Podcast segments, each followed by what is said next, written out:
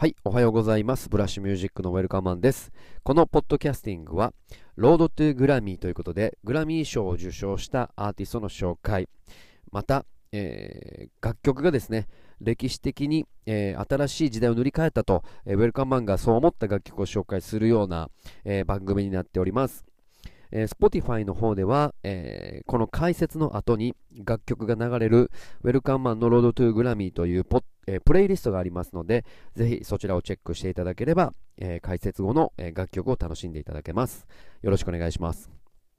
さあ、えー、今回紹介するアーティストは、えー、前回紹介したタイラー・ザ・クリエイター続編ということで、えー、こちらを紹介していきたいと思います。え前回はね、割と、あの彼の、え歴史的背景を、え言っていたんですが、ちょっとね、あのいろんな活動をしているにあたって補足というか、まだまだ言いたいことがあったので、え2回に分けてご紹介させていただきます。えー、少しおさらいと、えー、進捗情報なんですが、えー、カリフォルニア州ラデーラハイツ出身のラッパーと彼は言っています。そして、え彼はオルタナティブヒップホップグループ、オッドフューチャーのリーダーで、リリースされたすべての作品でラップとプロデュースを担当しています。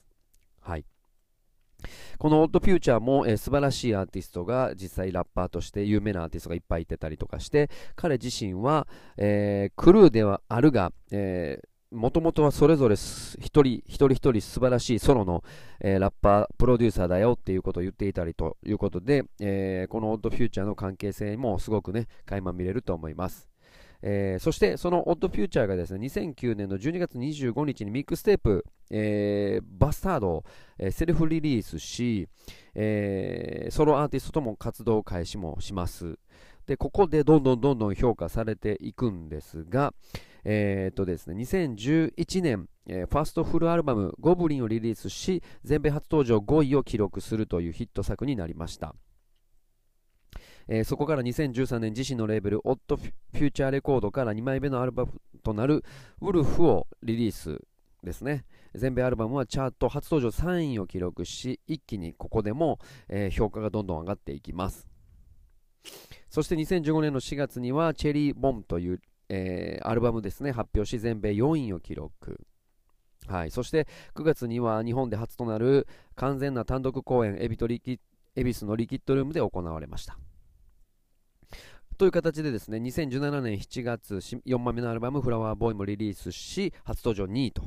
えー、全米2位ということで、どんどんどんどん、えー、スケールアップをしている中、えー、2011年、少し前になりますが、えー、ゴルフワンというね、えファッションブランドも設立しております。はい。この、えゴルフワンもちょっと見てみたんですが、むちゃむちゃファッショナブルでかっこいい、えー、アパレルブランドということで、えー、ぜひチェックしていただければと思います。はいまあ、こういった中で、えー、アーティスト、えー、活動しつつアパレルの、えー、デザイナーも務め、えクルーとしてもソロとしてもっていうことで本当にもう才能を垣間見れると思います、まあ、そんな彼なんですけども発言もですね結構、えーと、面白い発言をいっぱいしていてて何個かピックアップしていきたいと思います。はい、すごく面白いんですが、えー、ジーンズインして履くことができるような緩いブーツを履くタイプの女子も、えー、割と批判っぽく、えー、サイズが13インチのエアフォースワンとかにスキニージーンズを履いていたらもうダメだよって批判していたりだとかフィラの厚底スニーカーを履いている場合俺たちは同じ感性を持っていないとか言っていたりだとか結構そういう、えーと、ファッションに関しての、えー、ネガティブキーワード、ちょっとディスっぽいのがね、えー、あったりだとか、またあの、えーと、女性関係では、えー、女の子が好きなんだ、ただ最終的に毎回その女の子の兄弟と寝ることになると語っていたりだとか、えー、平自身の楽曲、I Aren't Got Time の中では2004年から白人の男の子とキスするようになったとかね、あと今回のグラミー賞受賞した IGOR での、えー、別人格にも別人格についても語っており彼は金髪のマッシュルームカット姿についてデンマークの白人女性とかそういう感じで想像していると言っていたりだとか。もうめちゃめちゃクリエイティブでアーティストの発想ですよね。はい。この自由な考え方とか、まあ、言葉を、まあ、あのある程度こうユーモアに解釈したりちょっとこうトゲがあるんだけど、えー、誰も言ったことのないようなキーワードでなるほどなってさせたり、まあ、この辺がやっぱりこう天才だなというふうに感じます。はい。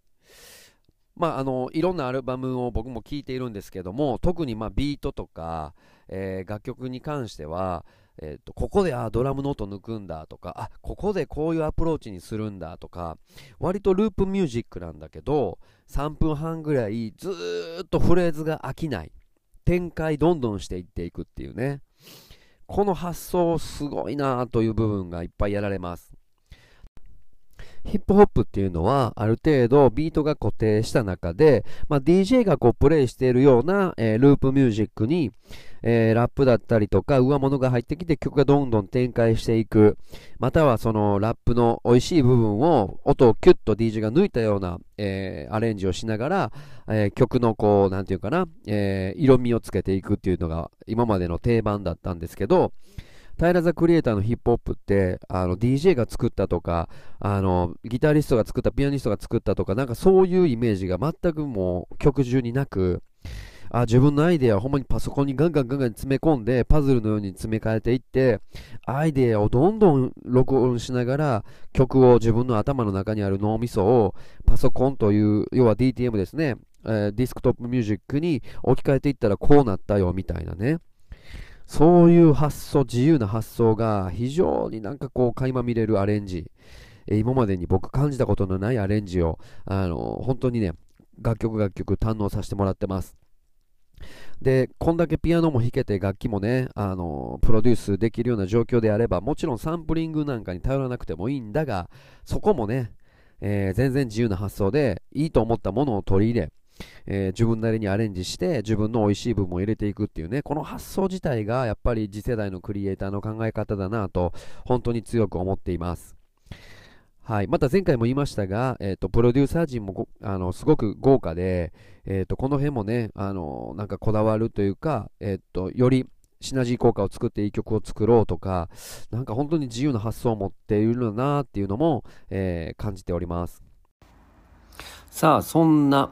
えー、今回の、えー、グラミー賞、え、ヒップホップアルバム賞を受賞した、え中からアースクイークをお聴きください。どうぞ。